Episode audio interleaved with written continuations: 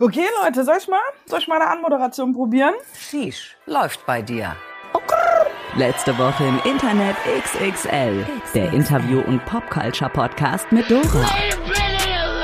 Präsentiert von Granny, der Kreativagentur für Entertainment. You ain't got the answer, Sway. Geboren und aufgewachsen ist sie im sogenannten grünen Herzen Deutschlands, Rudolstadt in Thüringen.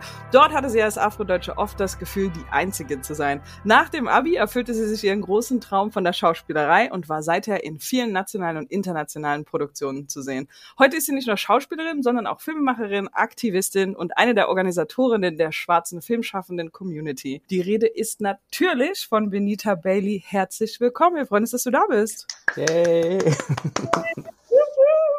Und natürlich, ihr habt es gehört, Dennis ist auch von der Partie. Freut sich und klatscht. Yes, we love it. Also Benita, falls du den Podcast kennst oder mal reingehört hast, wir fangen immer an mit was, was wir Plattformcheck nennen. Wir müssen erstmal wissen, in welchem Internet du unterwegs bist. Welche Plattform, was ist so deine Bubble? Erzähl uns mal darüber was. Auf jeden Fall IG. Instagram ist meine Welt. Also Facebook ist so, ich bin noch da, aber irgendwie sind meine, meine People nicht wirklich da. Deswegen Mhm. bin ich da eigentlich so Granny-mäßig unterwegs. Ich poste alles, alle drei Monate mal was. Oder so die ganz wichtigen Sachen. Das ist eigentlich so. TikTok, da bin ich schon wieder, ne? Also, das ist mir schon wieder no, no, no. Also, Wirklich? weißt du, auch, ja, TikTok und auch Twitter zum Beispiel. Für mich, die sind ja eigentlich sehr anders, aber für mich ist das ähnlich, weil du so kurz nur Einblicke gibst. Alles Ja. muss so kurz sein. Ich habe so Probleme im Kurzfassen, weißt du? I'm a storyteller. Let me speak. Äh, also fünf Sekunden, was sind fünf Sekunden? Wollt ihr mich verarschen? Also so fünf oder 15 Sekunden und Twitter ist auch so. Ich finde halt so, es ist ja klar, dass Twitter polarisiert, weißt du, bei, auch bei den ganzen Aktivistinnen, ey, in allen Ehren, was die da für krasse Arbeit auch auf Twitter leisten. Aber ich kann nicht politische Dinge diskutieren in fünf Worten. Mhm. Das ist ja klar, dass es dann, weißt du, ich lese manchmal so von meinen Kolleginnen, wow, wir sind close zum Airport. Maschine so über meinen Kopf weg äh, drüber geflogen. Ja, also das ist so, ich finde es manchmal ein bisschen problematisch, ehrlich gesagt, weil wenn du äh, irgendwelche komplexen Sachverhalte in fünf Sekunden erklärst oder Statements dazu abgibst, da denke ich manchmal so, ah, ich weiß jetzt schon, was für Kommentare kommen, ja, Ja. und ich I, I just need a bit more space and Instagram ist die Plattform, wo ich das auch visuell hinterlegen kann und ähm, das ist auf jeden Fall mein Ding. Ich höre daraus, nee, weiß ich gar nicht, ich will das nicht überinterpretieren, aber vielleicht projiziere ich einfach nur, weil ich so ein Twitter-Hasser bin. ähm, exakt aus dem Grund, den du da beschreibst und vor allen Dingen, wenn es um politische Themen geht. Es ist nur Gebiefe, es ist, hat wenig Substanz und es gibt eigentlich keinen Austausch. Alle schreien sich in kurzen Sätzen ihre Meinungen zu. Und Ja. that's it. Und ich finde das ein ganz, oh, das ist ein ganz unangenehmer Space, finde ich, Twitter. Also die Leute, die in wenigen Worten Sachen richtig krass auf den Punkt bringen können und es gut machen, dass ich dann richtig lange darüber nachdenke. Ich habe das Gefühl, die kann man an einer Hand abzählen. Mhm. So, das ist wirklich, das ist noch mal eine Kunst an sich. Aber so einfach kurz die Meinung in fünf Worten raus oder in zwei Sätzen oder keine Ahnung, wie viel Zeichen man da hat. Ich, wie gesagt, bin da überhaupt nicht unterwegs. Ja, das ist Energie, die mir auch nicht so gut tut. Deswegen bin ich da gar nicht unterwegs. Ich, it's not my space. TikTok habe ich probiert, habe aufgegeben. Es war einfach overwhelming. Und ich meine, das hat schon viel, das dauert ja schon viel in IG so, sich so comfortable zu fühlen und Mhm. sich da auszukennen. So, ich würde das jetzt behaupten, dass ich mich da ungefähr auskenne. Das war schon Arbeit so. Und jetzt will ich so ein bisschen so, okay, that's my space. Aber how long? I don't know. Ich habe das Gefühl, es geht auch immer so durch Phasen. Mhm. Ähm, genau, das ist so, aber da bin ich am meisten zu finden auf jeden Fall. Okay. Die erste Social Media Plattform, die du benutzt hast. Kannst du dich erinnern? Was war's? Oh my God. That's gonna give away my age. Natürlich. Natürlich. Da ist die Frage doch hier drin. Oh shit, no. Ich frage mich, ob ich die Wahrheit sagen soll oder nicht. Also, ich weiß ja nicht, was schon als äh, Social Media Plattform kategorisiert wird. Also, so StudiVZ Mhm. ist so für mich das erste. Oh nee, es gab noch so eine amerikanische. Wie hieß die denn? High Five. Kennt ihr High Five? Ja, aber das war irgendwie nichts, das war relativ simpel alles, ne? Natürlich, ja. Oh, du kannst das geil. Es ist gerade so, ich habe bestimmt jahrelang nicht mehr über High Five gesprochen. Oh mein Gott. So, das war kurz, ne? Dann kamen schon die anderen. So, High Five war ich mal kurz und dann weiter zurück, äh, als wir das Internet nach Hause bekommen haben. da äh, noch mit Modem und so. Mhm. Ähm, ja, mit diesen, äh, diesen komischen Sounds. Äh, Diesen AOL-CDs, die es mal überall umsonst gab, ne, mit fünf Stunden umsonst. I feel like a granny, man. Auf jeden Fall, diese Zeit, da gab es diese Chatrooms. Aber ich weiß Mhm. nicht, ob das Social Media schon zählt. als Doch, ich finde das, ich finde das zählt, diese Chat-Geschichten. Ja, und das Ja. war richtig krass.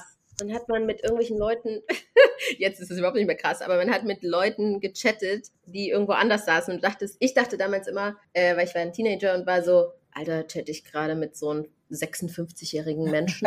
also, nicht, dass das alt ist, ne? Ja. Aber damals dachte ich so, oh, what the fuck, maybe it's, it's irgendein Opa, weil man hatte so Chatnamen, ne? Ja, na klar. Die Leute. Ja, ja. Ich glaube, das, ist, das wäre auch heute verrückt. Und vielleicht sogar noch verrückter. Also jetzt, wo wir alle wissen, wie gefährlich das Internet sein kann. Weißt du, man konnte ja damals zu seinen Eltern sagen, ich bin jetzt hier so in einem Chatroom und so und wir quatschen alle Ja. über was auch immer. Keine Ahnung, war so ein bisschen themenbasiert auch. Äh, wir quatschen alle über Reggae-Musik. Und deine Mutter hätte gesagt, naja gut, okay, weiß ich jetzt auch nicht, was sie da macht. Whatever, sure, mach, mach dein Ding. Wenn heute ein Teenage, ein Teenage-Kind zu mir kommt und sagt, ich chatte mit fremden Leuten im Internet und die wissen, wo ich wohne und wie alt ich bin, würden wir dann sagen, nee, Moment, stopp. No. no, clearly. Ich weiß. Und es war auch ehrlich gesagt, zwischendurch habe ich mal gedacht, das ist creepy, weil ich hatte auch so Liebeskummer und wusste nicht, mit wem ich drüber reden soll, weil so, und es war ja so safe, ne, weil anonym und so. Und dann habe ich mit, habe ich so gedacht, oh nein, das ist jetzt irgend so ein alter Typ, dem ich das hier alles erzähle und so. Habe ich damals schon auch so ein bisschen gedacht, dass es schon ein bisschen creepy ist, aber man hat sich halt voll safe gefühlt. Ja, Mega safe. total. Ich meine, früher hätte man noch so den Modem-Kabel ziehen können. Heute ist, wenn es dann zu creep wird, kann man nichts mehr machen, außer irgendwie Nee, alle blockieren oder es so, ne? Ja, voll. Ja, auf jeden Fall. Das war einfach, das waren andere Zeiten. Oh my God, ja. You took me back. You took me back. Guilty Pleasure. Kommen wir zu Guilty Pleasure. Gibt's Dinge, die du anguckst, Accounts, denen du folgst und die du liebst, die du aber niemals deinen Freunden und Freundinnen schicken würdest? Oder niemals sagen würdest, ey, check mal diesen Link aus? God. Stimmt. So Rabbit Hole Sachen, wo man einfach das ganze Wochenende, wenn man mal Zeit hat, versackt in irgendeinem Thema, was völlig unnütz ist, aber einfach sehr satisfying. Ja, stimmt. Oh mein Gott. Ähm, das ist eine gute Frage. Ähm, kann ich die mal zurückschieben und erst noch eine andere beantworten? Und ich Klar. noch Kannst du? Dennis kann kurz sein Guilty Pleasure sagen. Dann Ich habe einige, das ist schlimm. Ähm, und zwar Klassiker ist bei mir immer Dr. Pimpelpopper und solche Seiten. Ich finde das immer ordentlich satisfying, es ist ganz schlimm. ganz Not schlimm, ähm, Dennis. Und jetzt seit ein paar Wochen gucke ich mir auch die ganze Zeit so Leute an, die zu Hause so Gärtnern. Also die so zum Beispiel halt wirklich, ähm, keine Ahnung, wenn die irgendwie so Gemüseeinkauf gemacht haben, so die ganzen Reste verwerten und da draußen dann irgendwie wieder so selber Paprika anbauen oder sich selber irgendwie so ein Pflanzenschutzmittel machen, so ganz organic. Und das Schlimme ist, ich habe sogar angefangen und ich habe wirklich mein ganzes Fensterbrett voll mit Sachen und es wächst und wächst und wächst und. Unglaublich. Lieben wir. Ich gucke gerne Cleaning-Sachen, also Leute, die entweder Autos reinigen, die extrem verschmutzt sind und dann einfach so zeigen, wie sie ein ganz schlimmes, schmutziges Auto wieder in Shiny machen. Und das andere ist Leute, die so Einfahrten reinigen mit so Hoch Hochdruckreinigern. Auch das kann ich, das ist mega Content zum Einschlafen. Es, es tut nichts, es führt zu nichts, aber es ist extrem satisfying. Das ist witzig. Ich habe bestimmt irgendwas, ich komme aber gerade nicht drauf, weil ich bin so ein hässlicher Scroller, Mhm. der einfach so richtig dumm durchballert und dann danach denkst du so, what did I do the last half an hour? Ja. Just vanished. Also es ist einfach so, einfach so durchscrollen und dann bleibe ich halt immer hängen. Oh ja, ja, ja, ich weiß was. Diese hässlichen, komischen, gestellten Videos, die einem bei Facebook auch manchmal vorgeschlagen werden, wo die so komische, aber ich hasse das. Ich hasse es jedes Mal, dass ich es gucke. Und ich mache es trotzdem äh, immer wieder. Weißt du, diese, was machen die da? Keine Ahnung. Look what happens with her. Und dann ist es. Ah, diese, diese, ja, ja, ich weiß, was du meinst, so eine ganz komische So. Kategorie Video. Man kann das gar nicht Richtig, greifen. äh, oder die, die Cloud was oder so. Und es ist richtig schlechtes Acting. Und Ja. es ist, alles ist schlecht. alles schlecht daran. Es ist einfach komplette Zeitverschwendung. Also dafür, dass ich immer weiß, was es ist, schon vorher, gucke ich es viel zu oft. Manchmal mache ich es auch weg. Manchmal denke ich so, oh, here we go again. Oh, this is bullshit. Oh, this is, you know? Ja, I don't know. Ähm, aber ich fall da oft drauf rein. Ich kann sagen, was ich als letztes gebinged-watched habe, aber ich weiß nicht, ob das. Äh, es ist auch ein Guilty Pleasure, weil ich das gar nicht gucken wollte. Also, ich bin auf Netflix unterwegs, war so, la la la, was gucken wir heute so? Und es ist auch mit meinem Partner immer so ein bisschen schwierig, so was zu finden. Wir wollen zusammen was gucken, wir haben aber total unterschiedliche Geschmacksrichtungen. Und dann so, was, worauf können wir uns einigen? Und dann wird es eigentlich oftmals so ein Kompromiss, was, was wir beide nicht gucken wollen. Hat überhaupt Auf jeden Fall war das jetzt was, wo ich alleine, wo ich wusste, ich weiß auch nicht, ich sah, wir haben so einen Indian Love Movie geguckt, Okay. äh, einfach weil der in Toronto gedreht wurde und der irgendwie in den Top-Vorschlägen waren und so und wir so, hey, vielleicht erkennen wir ein paar Sachen aus der Stadt wieder. Dann haben wir den geguckt und dann wurde mir, weil ich den geguckt habe, äh, so Indian Matchmaking. Ah. Geil. Das ist der Hammer. Ja. Ich gucke keinen Bachelor, ich gucke null Reality-TV. Und das ist so, also Reality-Shows ist so der Guilty Pleasure von so vielen von meinen engsten Freundinnen. Für mich ist es aber so, hä, was ist los mit euch? Was machen gucken? Weißt du, es sind auch viele Schauspieler, ich so, Reality-TV, really? Und ähm, die eine hat jetzt so ein Projekt gemacht, wo sie Reality-TV-Shows erforscht. Wo ich denke mir so, smart, you're getting paid to watch your show. Ja. Anyway, so, was ich eigentlich sagen wollte, ist, dass ich dieses Indian Matchmaking einfach weg so inhaliert habe, beide Staffeln. Und ich habe so zu, zu meinem Partner gesagt, I don't know what's going on with me. Aus irgendeinem Grund musste ich das fertig gucken und fand es mega spannend. Es ist gutes, gutes Fernsehen. Great TV. Ich, Ja. äh, ich bin immer noch nicht ganz drüber weg. Ich habe so gedacht, warum? Warum hat mich das so gefasst, gefesselt? Weil es relatable ist und auch cute. Und dann aber auch nochmal irgendwie, weil es eben eine indische Show ist, culturally auch mal ein bisschen anderer Approach, so, wie man über Dating denkt und spricht. Ich fand das auch, das ist ein gutes, gutes Fernsehen. Das ist interessant. Du hast auch geguckt. Ja, ja, ja, ja. Nein. Dennis war doch auch jetzt pumped. Alle Ich lieben habe die ersten zwei Matchmaking, Folgen, die Ja. ersten zwei Folgen gesehen, ja. Ja, so weit ist mein Partner auch noch mitgekommen. Dann so, okay. Und dann wieder zurück zu Dr. Pimmelpopper. genau. Nee, aber es ist echt geil, weil ich finde, so von der, wenn man in der westlichen Kultur, westliche Kultur, whatever that means, you know what I mean, in, äh, aufwächst, dann ist es oft so, finde ich, dass wir das sehr stark judgen, so äh, Matchmaking und Arranged Marriage. Ja. Ähm, ich finde oft, dass wir so in unserer Arroganz oft nicht merken, wie viel wir eigentlich judgen. Mhm. Und das, das ist halt so geil, dass das immer so klar war, dass es so Matchmaking, what, you know, also so mittelalterlich. Und dann habe ich die Show angeguckt und dachte so, ey, manche von meinen Freunden, die so, keine Ahnung, Mitte, Ende 30 sind, vielleicht auch schon 40, Mitte 40 sind, so, würden bestimmt sagen, bring me that Matchmaker. Ich bin Ja. durch Tinder, ich bin durch Bumble, ich will immer noch Familie haben. Ey, bring me. Weißt Ja, du, so, voll. let's just do it. So. Und ich habe irgendwie so eine andere Perspektive Mhm. dafür bekommen. Ich finde es eigentlich ganz spannend. Die Studienlage ist ganz interessant, wenn es so um Arranged Marriages geht oder Menschen, die PartnerInnen ausgesucht haben aus praktischen Gründen. Und dann auch nochmal interessant durch unterschiedliche Kulturkreise. Ich finde das total spannend. Ich äh, lese gerne über solche Themen. Die Leute, die in Arranged Marriages sind, berichten tatsächlich über eine relativ hohe Relationship Satisfaction und tendenziell sogar höhere Relationship Satisfaction als Leute, die eben ihren Dream Partner, quote unquote, zum Beispiel im Internet über tausend verschiedene Parameter irgendwie finden. Und auch Leute, die, so unsere Großeltern zum Beispiel, die ja auch auf der Welt oft einen sehr viel kleineren Radius hatten, du warst in der Stadt oder deinem Dorf oder irgendwie sowas. Und das war auch der Pool, aus dem du dir PartnerInnen ausgesucht hast. Du sagst, ey, du, der Dieter aus dem Nachbarhaus, der ist eigentlich gut aussehend, ich finde den nett, let's do it. Und auch diese Leute berichten extrem hohe Relationship Satisfaction. Und das sind die tatsächlich so in, in, in modern age of dating, die sagen, okay, sie muss auf jeden Fall surfen, sie sollte auch vegan sein, sie sollte einen Hund haben, aber auf jeden Fall keine Katzen mögen. Und wenn sie gerne Pasta isst, können wir nicht miteinander. Diese Leute berichten tatsächlich extrem problematische Beziehungen. Und wenn dann noch Kulturkreis dazukommt, dann ist tatsächlich oft in der Eastern World suchen Leute traditionally Partner und Companions und nicht necessarily die Liebe ihres Lebens im romantischen in Love sein Sinne und auch Menschen, die Relationships eben als das betrachten, als Long-Term Project zwischen zwei Leuten und wir bauen hier was zusammen und mir ist nicht nur wichtig, dass du süß bist, sondern dass wir auch irgendwie ein paar Werte teilen und dass wir irgendwie auf die gleiche Sache hinarbeiten. Auch diese Leute berichten extrem hohe Relationship Satisfaction und ich glaube, man sieht auch an dieser Blind Date Netflix, wir haben uns noch nie gesehen und ähm, heiraten aber Show. Also ich glaube, es gibt auch in der Western World ist irgendwie der der Trend zurück zum um, vielleicht geht es um andere Dinge, wenn man sich länger zusammentun will, als nur, wir essen beide kein Fleisch. So. Voll, voll. Ja, Love is Blind war auch wild, ne? Komplett wild. Komplett das muss ich mir noch anschauen, jetzt wo ich merke, dass irgendwie ich so into dieses Zeug bin. Eine geile Show. Okay, gut. Next. ist wirklich gutes gutes Entertainment auch. Hast du dein Handy in der Nähe? Ja.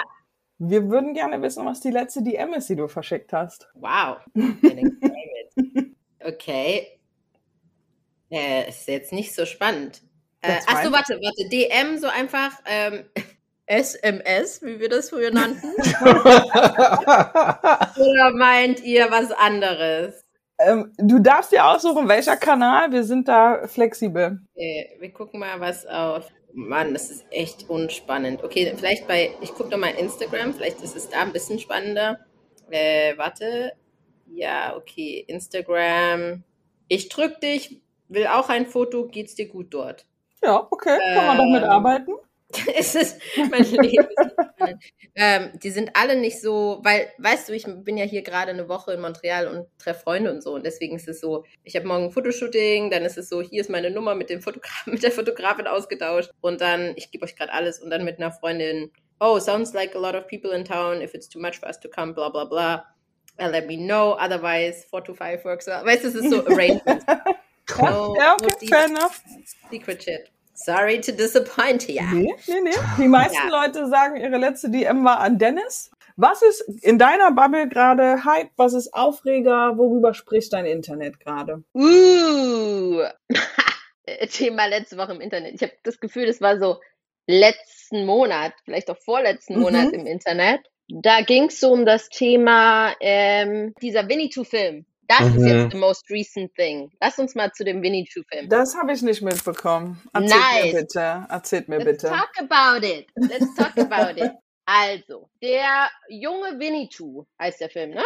Warner Brothers hat diesen Film in die Kinos gebracht, ich glaube letzte Woche oder ja. letzte Woche im Internet. Und äh, ja, Cultural Appropriation vom Feinsten. Und das dann auch noch mit Kindern. Ich verfolge das schon seit einer Weile mit. Der Film wurde halt durch Pandemie und so, also ich weiß nicht genau, wann sie den gedreht haben, aber schon vor ein paar Jahren, glaube ich. Ja. Und dann wurde der Release so verschoben und ich glaube, es gab so ein paar Komplikation. Aber auf der Warner Brothers Seite gab es halt richtig Hardcore-Proteste gegen diesen Film. Also die Stories von Winnie Two und so weiter, Karl May, bla bla bla, kennt ja jeder in Deutschland, mhm. heiß beliebt. Es ist aber auch klar, dass Nostalgie hin oder her, dass es einfach, the time is up.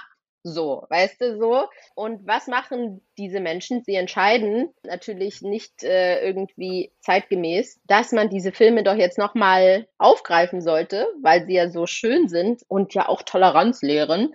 Ähm, und einfach eine Young Version of it, so. Wo mhm. ich mir so mhm. denke, was ist los bei euch? Und es gab tausende von Kommentare unter, also als der Trailer äh, ja. released wurde, es war 20, 21 wurde der Trailer released, irgendwann letztes Jahr. Ja. Es gab tausende von, von Kommentare von der ganzen, also nicht nur aus Deutschland natürlich, wo so, ist das euer Ernst? So, mit Red Facing und allem Bipapo und äh, meisten, die meisten SchauspielerInnen sind natürlich auch weiß. Ein Junge ist POC. Dann habe ich nichts mehr gehört. Und dann dachte ich, krass, die haben den Film abgesetzt. Weil es gab so richtig, richtig krass BS. Es gab so Hardcore Beef. Da dachte ich so, okay, okay. Bis er jetzt halt released wurde auch, habe ich auch gemerkt, so ein bisschen so erstmal so klammheimlich, so, also nur in den Stories. Weißt du so, dass es so kein großes Drama gibt. Und dann so, okay, ja, aber wir müssen ja Werbung machen. Die Leute müssen jetzt Kino gehen. Also volle Kanne, so dann wieder Trailer gepostet. Und dann haben natürlich die ähm, Indigenous Indian Communities in Germany und so weiter, äh, haben sich halt eingeschaltet und natürlich viele andere und haben kommentiert. Dann haben sie die Kommentarfunktion abgeschalten, natürlich. und ich denke halt einfach, für mich ist halt einfach so, was ist los mit euch? Also was ist, Und, und auch wirklich so, ich denke halt, das geht halt auf keinen Fall klar. Und das ist, das mit Kindern zu machen, denen zu quasi zu lehren, dass es okay ist, dass es nicht so schlimm ist, dass mhm. es 2022 okay ist, immer noch Geschichten zu erzählen über Oppression aus einer Sicht, die quasi immer noch quasi die Gewalt hat über Menschen, hm. äh, über andere Menschen, die immer noch missbraucht, die immer noch misshandelt, ausnutzt. Das ist alles so klar und ich finde es so schamlos und schwierig und ja. ähm, ja, it's more than complicated. Und ich kenne halt ein paar FilmemacherInnen, die halt auch zum Boykott aufgerufen mhm. haben und so. Also es sind nicht so viele, finde ich. Also ich würde mir wünschen, dass viel mehr Menschen laut sind. Und ich persönlich habe der Casterin geschrieben, weil das ist so mein Metier. Also mhm. die anderen kenne ich jetzt nicht und habe halt gefragt, wie sie das rechtfertigt und so. Und ja, also man kann das ja eigentlich nicht rechtfertigen. So meiner Meinung nach. Mhm. Ähm, Aber kam eine Reaktion? Ja, es kam eine Redaktion. Eine Reaktion hat halt gesagt, dass halt natürlich jetzt viel passiert ist seitdem, seitdem das gecastet wurde und so. Ne, das war ein anderer Stand als jetzt. Da denke ich mir immer so, mh, hm, okay, whatever, du hast jetzt dazugelernt. Aber dann finde ich es schade, dass man kein Statement dazu macht. Dann finde ich es schade, dass man jetzt nicht sagt. Und ich glaube, natürlich sind Kinder involviert, man will die Kinder schützen. Aber ich habe zum Beispiel meinen Sohn, der ist, äh, der wird dieses Jahr elf, und ich habe ihn gefragt, ich habe zwei Söhne und der ältere wird elf, und ich habe ihn gefragt, hey, do you know what's cultural appropriation? Und he's like, no. Und dann habe ich gesagt, okay, was glaubst du, was das ist? Und dann hat er gesagt, hm, wenn man sich über andere Kulturen lustig macht, wenn man die nicht ernst nimmt, wenn man sie nicht mit Respekt behandelt. Und ich dachte so, er ist zehn Jahre alt und weiß das, ohne dass ich ihm das erklärt habe. Weil meine Philosophie, Kindern Sachen beizubringen oder meine äh, Kinder zu erziehen, ist so, wenn Themen aufkommen und wir haben zum Glück die gute, eine gute Beziehung, dass sie mich alles mhm. fragen, so, was ist ein Kondom, äh, wie macht man Sex, kein Ding. Weißt du, so, die kommen halt mit allen Fragen, die sie haben. Warum hast du keinen Penis? Also so sehr direkt bei uns zu Hause. Und dass ich das dann erkläre. Also es gibt nicht so, okay, jetzt bist du ja. fünf. Jetzt erkläre ich dir das. Ja. So, und also deswegen, obwohl in meinem Alltag viel Cultural Appropriation Thema ist, haben wir das noch nicht besprochen, weil ich denke, wenn das Thema ist, dann besprechen wir das so. Und er wusste, was es ist, ohne zu wissen, was es ist. Deswegen mhm. dieses Argument, wir müssen die, Schau die jungen Schauspieler schützen, die haben ja noch gar keine Ahnung davon, von dieser Debatte, ist halt absoluter Bullshit. You need to teach them the truth. So. Und es kann einfach nicht sein, dass ihr jetzt so tut, als so, hey, die haben, sind junge Schauspieler, das ist doch ihr, ne, also so ungefähr, die haben einfach nur gut gespielt, so, die kann, die können doch nichts dafür. dann denke ich so, ihr müsst denen ganz genau erklären, warum das nicht okay ist, damit ja, sie sagen können, ich habe das jetzt gemacht, also, you know, what done is done. Ich will da nicht hingehen und diese Kinder schlecht machen, aber ich würde mich mit denen hinsetzen und sagen, schaut, das ist der Effekt, das ist die Geschichte und deshalb ist das nicht okay. Und was glaubt ihr denn, was in Zukunft, was wäre cool, wie die Geschichte erzählt werden sollte?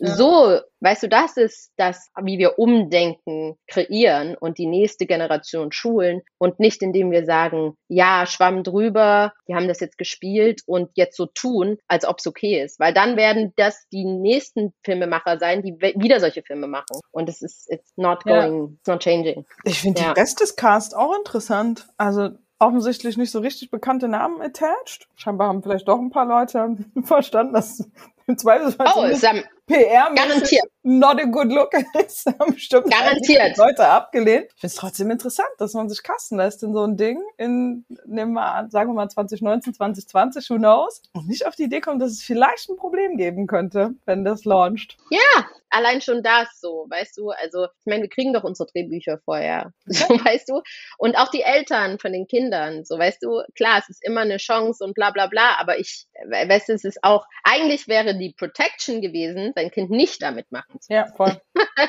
also das ist so ein riesen, riesen Ding, das macht mich sehr, es erschüttert mich, das macht mich sehr traurig. Ich würde jetzt einfach mal sagen, es wäre in Kanada niemals passiert. Nicht die letzten fünf Jahre, so ein Film. Das ging, das wäre gar nicht so weit gekommen. Ja. Es würde einfach so, no way. Komplett. So, das ist krass. Also das finde ich, ja, letzte Woche im Internet.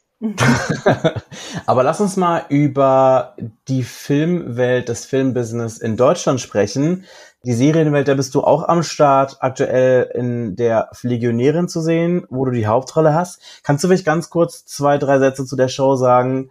Worum geht's, was ist das Besondere daran? Und ich habe auch irgendwie gelesen, dass besonders war, dass du in einem ganz bestimmten Dialekt sprechen darfst oder sprichst, in dem du so, glaube ich, noch nie gesprochen hast. Ja, also, erstmal kurz, worum es geht. Also, es geht um eine äh, ambulante Pflegekraft. Ist auch so ein richtig sexy Topic äh, in Deutschland. Not, should be though. Also, äh, ja genau, es geht um die ambulante Pflegekraft Caro, die mit ihrem Kleinwagen in der ländlichen Region Thüringens unterwegs ist und eben Patientinnen besucht. Und da passieren ihr halt hier und da interessante Sachen. Und ich weiß nicht, ob ihr das wisst, aber die Pflegekraft hat so acht Minuten pro Patient zum Pflegen, egal Oh, wow. wie der Schwierigkeitsgrad äh, Pflegefall ist. Und acht Minuten ist halt einfach, it's a joke.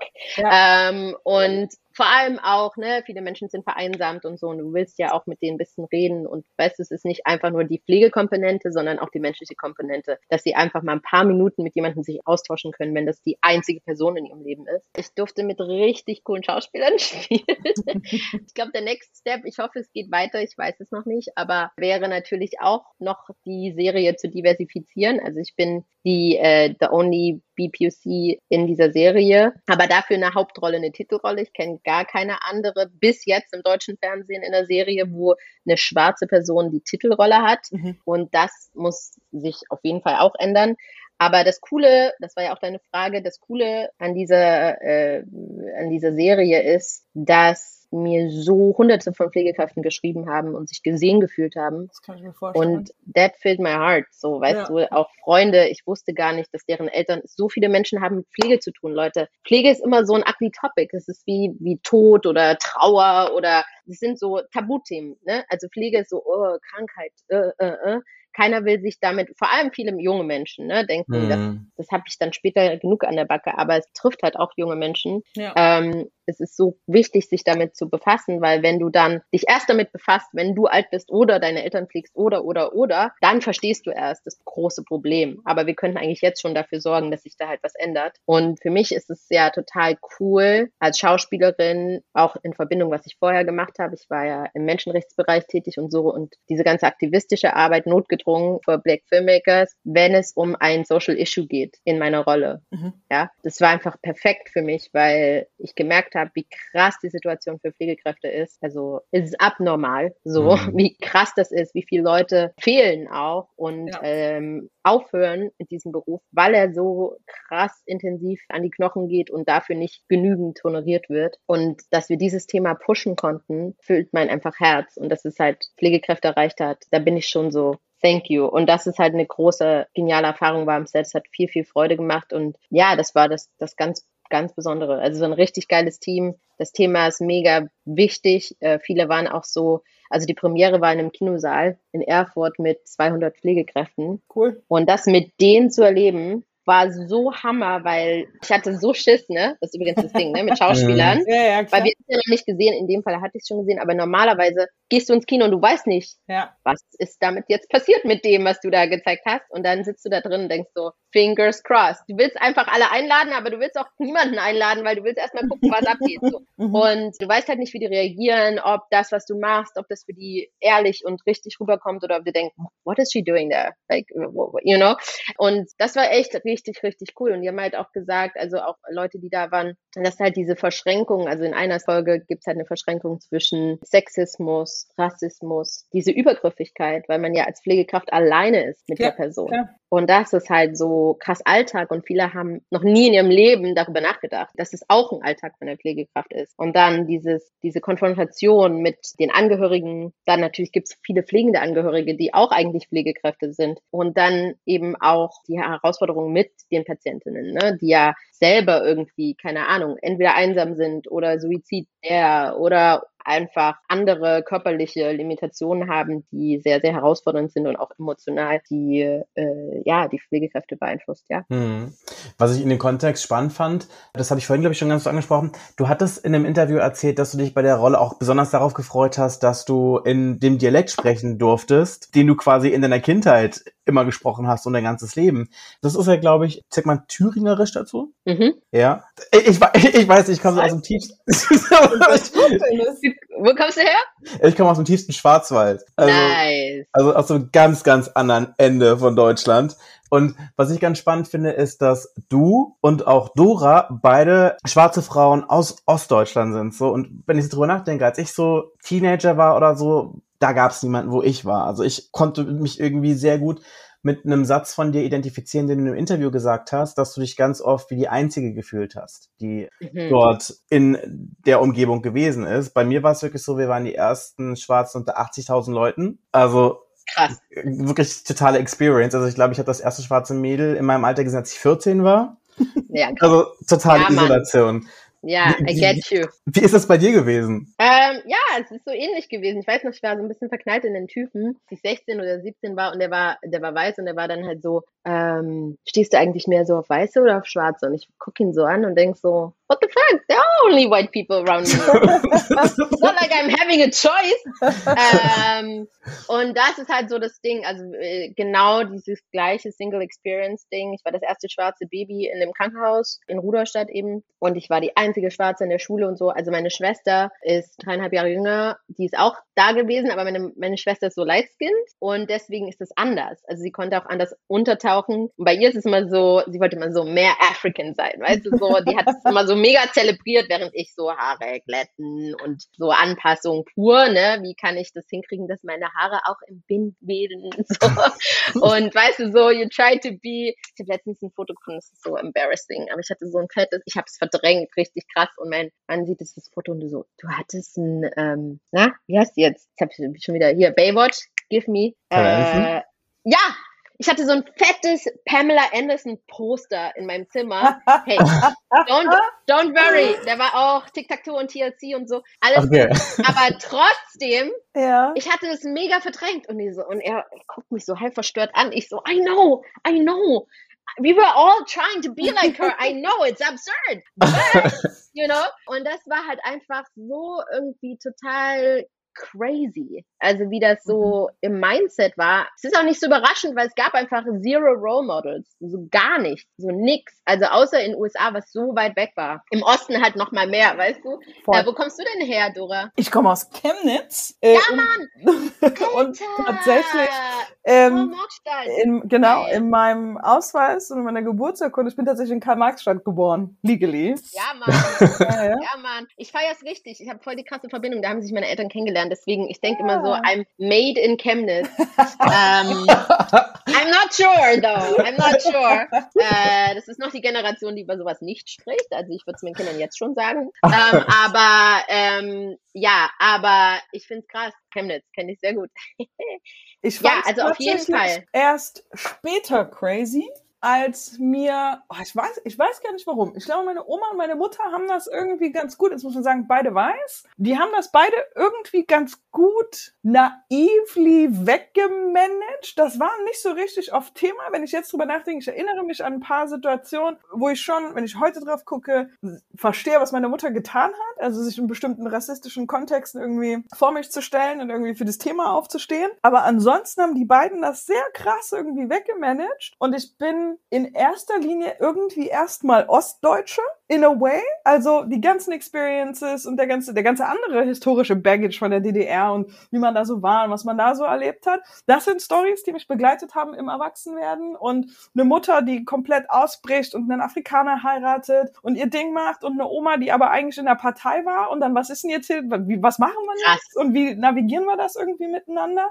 Das sind Stories, die mich beschäftigen und die irgendwie viel damit zu tun haben, wie ich aufgewachsen bin. Und tatsächlich kam erst später durch andere Menschen, die irgendwas von mir wollten, was ich erstmal gar nicht gecheckt habe, die irgendeine Art des Schwarzseins und irgendeine Art von Cultural Connection von mir erwartet haben, die ich erstmal gar nicht verstanden habe. Ja, ja. Und es hat ja. ganz lange gedauert, bis ich erstens meine eigenen Erfahrungen im Leben gemacht habe, wo ich dann als Erwachsene drauf gucke und sage, ah, das ist der Unterschied zwischen mir und Sabine. Okay, okay, verstanden so ist die Welt. Ja. Okay, cool. Ja. Damit kann ich irgendwie jetzt, damit kann ich was machen und dann rückte ich natürlich auch immer näher an Menschen ran, die eine ähnliche Experience haben wie ich und dann weiß man irgendwie, was man teilt und warum man sich fühlt, wie man sich fühlt in bestimmten Situationen und so weiter. Aber ja, erst, es war wirklich sehr spät, als Menschen von mir irgendwas quote unquote exotisches erwartet haben, dass ich verstanden habe, wie kann das gar nicht, ich, mir fehlt irgendwie, mir fehlen so ein bisschen die Worte dafür, dass ich verstanden habe, dass ich offensichtlich zu den einen nicht gehöre und zu den anderen ja aber auch nicht, weil die alle was ganz anderes von mir wollen. Die anderen wollen, dass ich die Musik kenne oder bestimmtes Essen kenne oder auch irgendeine Story habe, wie ich mit meinen Eltern in irgendein afrikanisches Land gefahren bin. Das habe ich alles nicht gehabt. Ich habe das nicht. So. Hey, du gehörst zu mir, du gehörst zu mir. We are like, we are the team. Dennis, du auch. Voll. Naja, es- also ich meine, Ja. Schwarzwald und Ostdeutschland, da gibt's schon Differences. Aber ja, meine Mutter wohnt übrigens im Schwarzwald jetzt. Aber ich finde, ich kann mich so krass damit identifizieren. So 100 Prozent. Also auch dieses erstmal dann so dieses Abwehren, ne? Diese Abwehrhaltung, wenn dann Leute so diese, keine Ahnung, African Codes oder auch Diaspora Codes Mhm. benutzen und du so, no. Kommt klar, Und, weißt du, äh, was ihr von mir wollt jetzt? So. Genau, genau. Und das hat bei mir auch, es hat echt gedauert. Und ich bin, ich bin zum Beispiel direkt nach dem Abi nach Südafrika gegangen. Und das war richtig krasser Culture Shock, so für mich. Und es war aber total cool. Ich bin total dankbar, dass ich mit 19 da hingegangen bin, weil das so viel mit mir gemacht hat und schon so früh angefangen hat, so einen Reality-Check auszulösen. Ne? Also wonach ich strebe als schwarzer Mensch. Also ne, ich hatte noch nicht das Vokabular dafür. Ich hatte noch nicht so, es kam eigentlich erst so richtig in 2020. ah, aber ich habe schon gemerkt, ah, okay, es gibt nicht die eine Norm, der ich versuche, so richtig heftig hinterher zu hecheln und da, da ranzukommen, sondern es gibt verschiedene Normen und äh, ich lebe einfach in so einer ganz kleinen Bubble, aber die Welt ist so viel größer so. Und das hat ganz viel auch mit meinem inneren Sein und Selbstbewusstsein gemacht. Und deswegen bin ich so froh, dass es so früh angefangen hat und nicht erst viel, viel später. Und dann konnte ich schon viel früher so mich so anders ausrichten und okay mit mir sein. Und das war, das war echt cool. Aber ich, ich höre dich so sehr, das ist schon krass. Aber es ist krass, diese, diese Prozesse. Und ich merke, wenn ich jetzt auf junge Menschen treffe, die, also vor ein paar Jahren weiß ich noch, ich habe einen Workshop gegeben und da war ein, junge, ein junger Mensch, der Anfang 20 war, der gesagt hat, ich weiß nicht, der ist in irgendeiner Großstadt aufgewachsen, Bochum, Ruhrgebiet, glaube ich, der gesagt hat, ich habe noch nie Rassismus erlebt, ne? Und es war so Black Person mit Afro und so, weißt du? Und ich war so, I didn't say, but I was like, you will, you will find out, my friend. Ja. Weißt du, so, I leave you in this, weißt du, in der, wenn du das glaubst, ich, ich kann dir nicht widersprechen, aber I knew, weißt du, man sieht, in welcher Phase er ist und ich weiß, ich Ja. war dann auch in dieser äh, Phase, wo man denkt, weil es ist ja so, wie Pippi Langstrumpf schon gesagt hat, man baut sich die Welt, wie, wie sie einem gefällt. Das heißt, ich habe immer gesagt, ich hatte eine total coole Kindheit, ich hatte immer viele Freunde, ich habe meine Stadt geliebt, so, ich wollte, ich habe auch früher immer gesagt, zieh hier nie weg, so. Und jetzt, so, a few decades later, nee, naja, eigentlich schon. Ähm, und auch so ein paar Therapie-Sessions later äh, merkt man einfach so, okay, some shit happened, weißt Ey, du, so komplett, in dieser Zeit, Komplett. die man halt gelernt hat, komplett ähm, auszublenden. Ich habe auch viel Zeit in Südafrika verbracht für Arbeit. Ah, nice. Und wir haben jetzt so eine kleine Tradition angefangen, dass wir überwintern in Südafrika. Wir haben letztes Jahr sechs Wochen gemacht. Wir machen jetzt dieses Jahr wieder vier Wochen. Ähm, Du lebst das Traumleben. Du lebst meinen Traum. li living, living the life. Und das erste Mal in Südafrika, das war, oh, Südafrika ist so ein verrücktes Land mit seiner Historie und wie die heute damit umgehen und was da so los ist und was man da so erlebt. Und vor allen Dingen für jemanden, der aus Deutschland kommt, der ja auf jeden Fall sicherlich nicht im globalen Kontext so insgesamt am privileged Ende irgendwie des Tisches sitzt, aber trotzdem auch nicht ganz weit unten an der Kette so. Du hast ein Einkommen, du hast irgendwie, ist alles, ist alles gut, wenn du in Deutschland groß geworden bist, so. Auch Deutschland ja als System irgendwie relativ comfy. Und plötzlich werde ich auch so ganz komisch von Menschen auf der Straße gelesen als privileged in a way.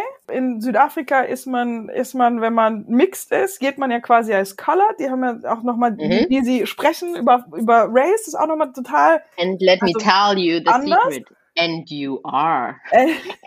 ne? Du gehst als Colored, aber irgendwie sehen sie dir an, du ganz von hier bist du nicht. Also lesen sie dich irgendwie als, bei mir meistens so American Tourist. Die gehen also erstmal davon aus, dass dir grundsätzlich irgendwie besser geht.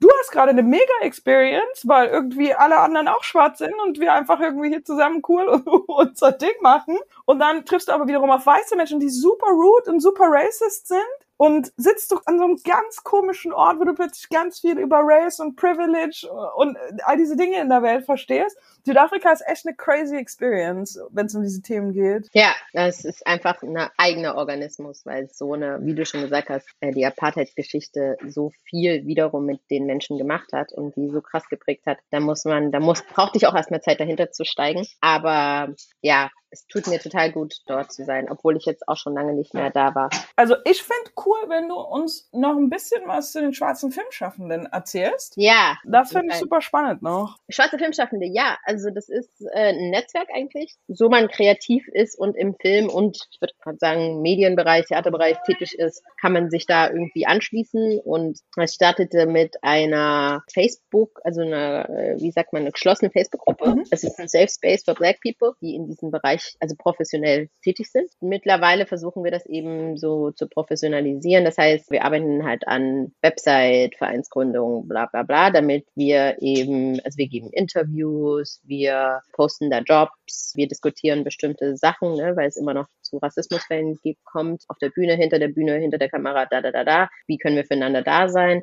Es gibt halt Austausche, Diskussionen und halt auch Stammtische. Und ich habe angefangen vor ein paar Jahren immer zur Berlinale ein Event zu kreieren. Cool wo wir quasi Leute ein, also ich versuche immer irgendwelche coolen Speakers einzuladen. Entweder sie sind black und halt, keine Ahnung, Produzenten oder Leute, die gerade einen Film gemacht haben oder wie auch immer, die uns irgendwie inspirieren. Und dann machen wir ein Panel zu einem Thema oder ein Talk oder so. Oder wenn es weiße Personen sind, dann sind es Leute, die sehr divers besetzen, die, wo ich das Gefühl habe, die schon viel verstanden haben und wo ich auch möchte, dass die einfach trotzdem sehen, wie viele wir sind. Weil wenn die dann vorne auf dem mhm. Panel sitzen und dann die ganzen Black Filmmakers sehen, dann ist es so, wow, okay. Das ist halt auch richtig geil, dann diesen Effekt zu haben. Und dann ist es halt auch so ein Networking-Ding. Ne? Also am ersten Mal einfach in einem Raum zu sein mit allen schwarzen Filmschaffenden, das war so krass, war so Gänsehaut, weil wir diese Single Experience, von der wir vorher gelesen mhm. haben, äh, gesprochen haben, am Set auch erleben. Klar. So, und also Legionärin, bestes Beispiel. Da habe ich dann aber dafür gekämpft und Produzentin und Regisseurin waren Gold zum Glück, dass ich zum Beispiel eine Black Hair and Make-up Person bekomme. Und dadurch waren wir zwei schwarze Menschen am Set.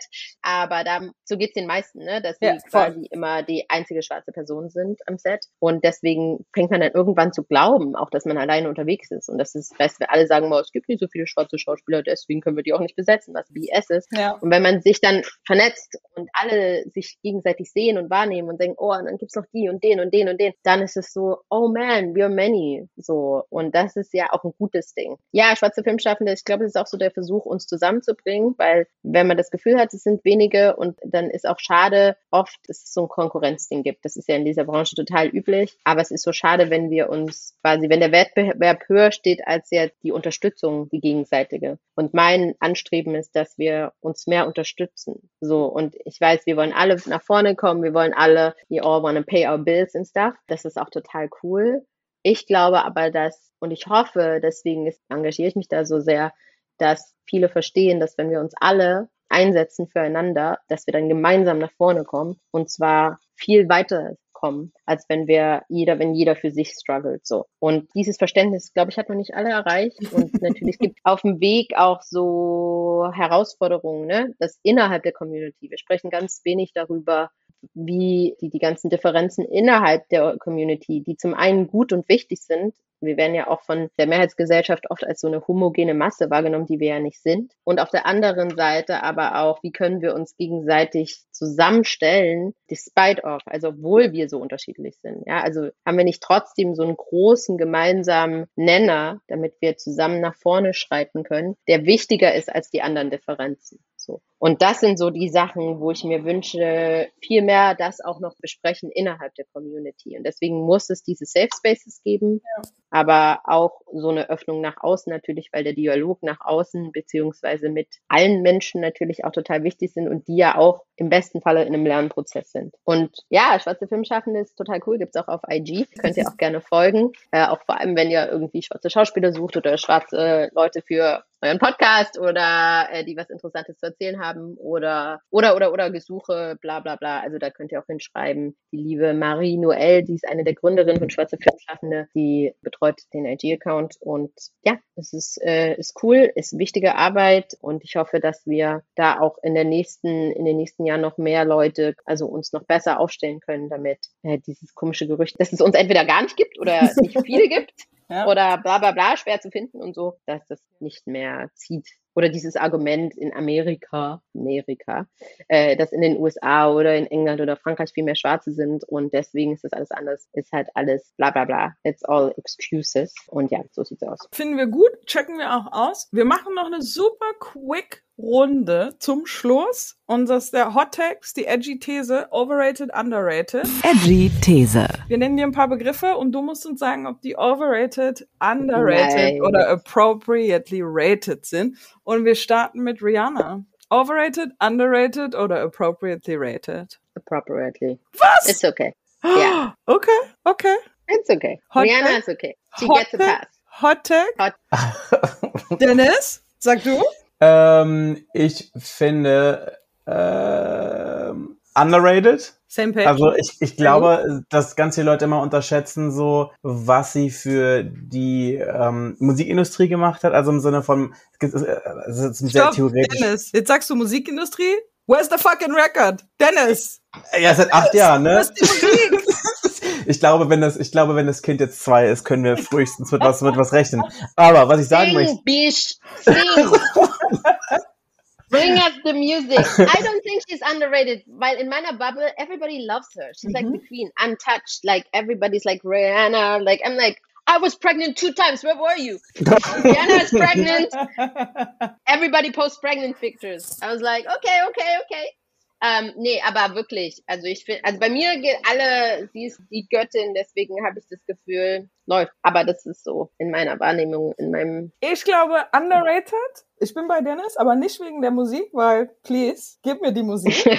aber das Imperium, was die gebaut Ja. hat, silently gebaut hat, ist so maximal unterschätzt. Alle reden darüber, wie Kylie mit einem Drop X, was auch immer verdient. Alle da re reden drüber, wenn Skims droppt, keine Ahnung was. Und natürlich, Fenty hat seine Momente und offensichtlich ist es super erfolgreich. Ich finde aber, wie man über sie spricht als Business Owner, underrated. Underrated. vor allem auch ihre Shows sind echt der Hammer. Also, wenn ihr euch so ein bisschen für Fashion interessiert und auch nur wenn ihr so halbherzig, diese Shows sind der Hammer alleine schon, was sie auch immer so drumherum buckt und so. Richtig geil.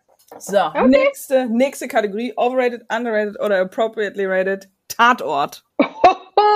Oh, oh, oh, oh, what? I need jobs in the future. I can't, I don't, please, please. Uh, it's overrated because I'm not a commissarin yet. Okay, fair enough, fair enough. Ja, wenn ich Kommissarin bin, dann kommen wir zu appropriately rated. äh, aber ja, es gibt, äh, Florence ist cool, Florence ist am Start, aber she needs her own space too, you know? I'm like, she's a little bit of a sidekick of Maria Fortwängler. I'm like, no, stop with the black, black best friend, black sidekick, over. Give us the full Kommissar. Aber kommt nicht auch äh, Eunice Boateng? Äh, du meinst Eugene? Der Eugene, ja.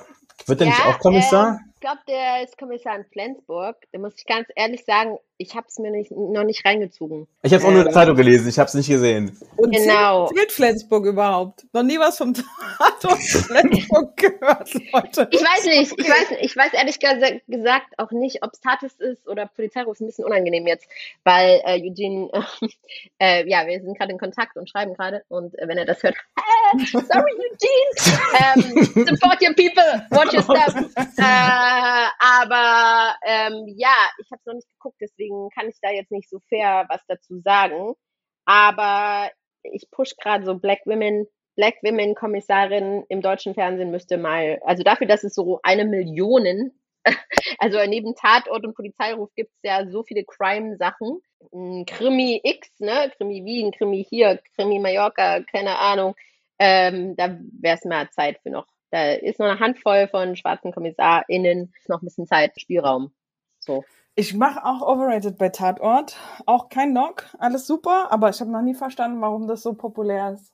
Dieser Moment, dass sich alle treffen, zusammen Tatort gucken, ist, war für mich schon immer komplett rätselhaft. Da Ja, ist mir die TV-Experience nicht gut genug. Tut mir leid. Ja, I, I get you. Aber jetzt habe ich halt immer mal so Kolleginnen. Also ich gucke das jetzt, um äh, Colleagues zu supporten. Und da ist es schon, es, es ändert sich jetzt was. Also den letzten Tatort, den ich geguckt habe, könnt ihr ja vielleicht mal reinschauen. Hey, ja, guckt euch mal den Tatort an von Mia Spengler. Geil, es wäre jetzt richtig gut, wenn ich auch wüsste, wie der heißt. Ne? Hm. Naja, aber ich glaube, wenn ihr Tatort Mia Spengler Hamburg, das ist der Hamburger Tatort, sucht, und der letzte ist mit meinem äh, Brudi Jonathan Eikens, guter Mann. Und der ist auch wieder ein Sidekick. Aber äh, Kommissar trotzdem. Das war ein richtig geiler Kommissar und es war geiler Tatort, geiler Kommissar auch, cool. Und das war richtig nice. Und man merkt, dass ich glaube, die Lead, äh, also die Regisseurin, die Autorin und die DOP, waren, es waren alles Frauen. Und es war auch so hauptsächlich BPOC Space und so. Und man merkt auch von den Bildern und der Erzählweise, es war echt über surprising so für Tatort. Okay. Weil ich war, ich habe eher so nur aus Support geguckt und dann war ich so, hmm, look at that! New generation doing new things with the old things. Ja, es war gut. Ich glaube, mit äh, was du gerade gefragt hast, mit warum das so ein äh, so ein Ding in der deutschen Seele ist. Ja. Ich glaube, es ist wirklich so diese Schnittmenge. Ich glaube, die Schnittmengen, die es so im Fernsehen gibt und insgesamt so diese cultural Momente, ganz egal wie klein die sind, werden halt immer noch kleiner. Und ich glaube, das ist so ein bisschen so diese traditionsgeladene Insel, so die so eine Schnittmenge ist. Früher war es, glaube ich, noch so Wetten das, Wetten, was da sonst ja, noch gekommen ist. Und ich glaube, Ja. das ist halt so ein bisschen so die schrullige, so dieses schrullige Ding, was man auch so zum Ende des Wochenende einfach so zusammen macht, einfach. So, über das man noch so Okay, okay. Okay, okay. Alright. Benita, vielen Dank. Möchtest du unseren ZuhörerInnen noch sagen, wo man dich im Internet findet? Ja, also auf jeden Fall, ID habt ihr gehört. Äh, folgt mir sehr, sehr gerne. Schreibt mir, was ihr so äh, davon haltet, was ich hier vom Stapel gelassen habe. Auch noch eine Facebook-Page. Und ich habe eine Website, www.benitabailey.com. Da kriegt ihr immer alle News, so. Also wenn der Podcast rauskommt, steht das dann da auch. Das ist gerade so, wo ihr auf jeden Fall immer mitkriegt, was gerade abgeht, wo ich als nächstes bin und so. Und meine nächsten Projekte und wo ihr gut auf dem Laufenden seid. Könnt auch äh, IMDb immer mal so auschecken. Ist auch immer, also für eure Favorite Actors ist es so ganz nice, immer mal bei IMDb zu gucken. Das hilft denen schon. Irgend so für internationales Ja. Acting. Aber ja, da bin ich zu finden auf jeden Fall. Cool. Das war letzte Woche im Internet XXL mit Benita Belli. Vielen Dank, dass du hier warst. Und ihr wisst, Sehr gern. lieb zueinander, vor allen Dingen im Internet. Ich habe hier noch jemanden, der hier mit Tschüss sagt. So, you want to say bye to my friends? Bye.